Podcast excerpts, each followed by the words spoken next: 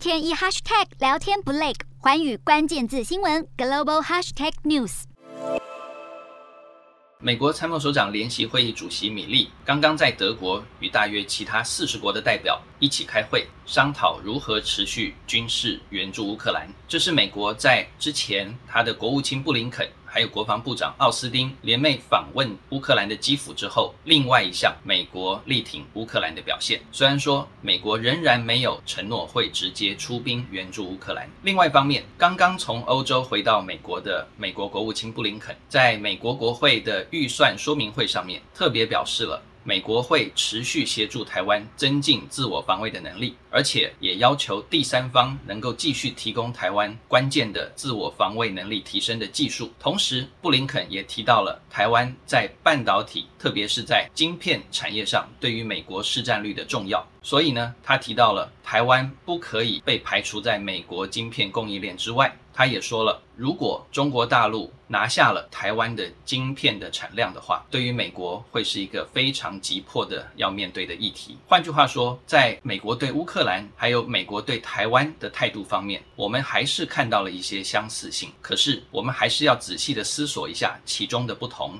其中一点的不同是在美国讨论如何持续军援乌克兰的时候，参加的四十国里面，虽然说绝大部分是欧洲国家的代表，但是我们仍然看到了，譬如说日本与南韩。他们的代表以视讯出席，还有非常零星的中东还有非洲国家的代表出席，不代表就绝对会按照美国的希望去军援乌克兰，但是出席至少表示了在外交上对于美国适度的支持。在这一方面，如果回到台湾来看的话，布林肯提到的要协助台湾增强自我防卫的力量，第三方是不是能够那么顺利的把他的防卫技术转移到台湾，而不受到中共当局的威迫？这点颇令人万味。从过去的经验来看，中共当局当然会想尽办法阻挠这些西方先进国家把武器技术转移到中华民国来。更不用说，如果是在讲到晶片的这一场争夺战的时候，美国目前拉拢的大概是日本、加拿大。还有包括荷兰等等的，但是其他的国家想要在里面有参与的地位或角色，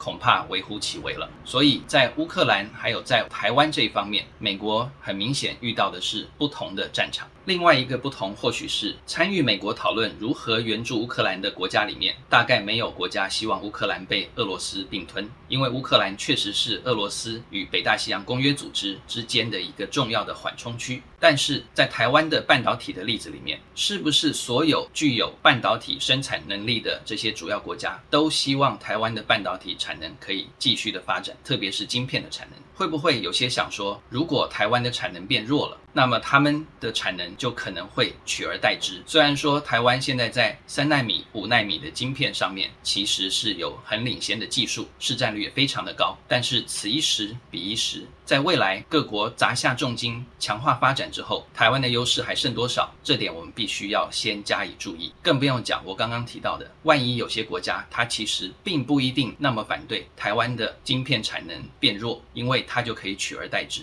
所以乌克兰跟台湾确实有有些相似的地方，但是像这些可能会有些不同的考虑点，我希望大家还是要注意，因为国际政治瞬息万变，而且基本上还是现实主义当道。Hello，大家好，我是环宇。新闻记者涂文君，国际上多的是你我不知道的事，轻松利用碎片化时间吸收最新国际动态，立刻点选你关注的新闻议题关键字，只要一百八十秒，带你聚焦亚洲，放眼全球。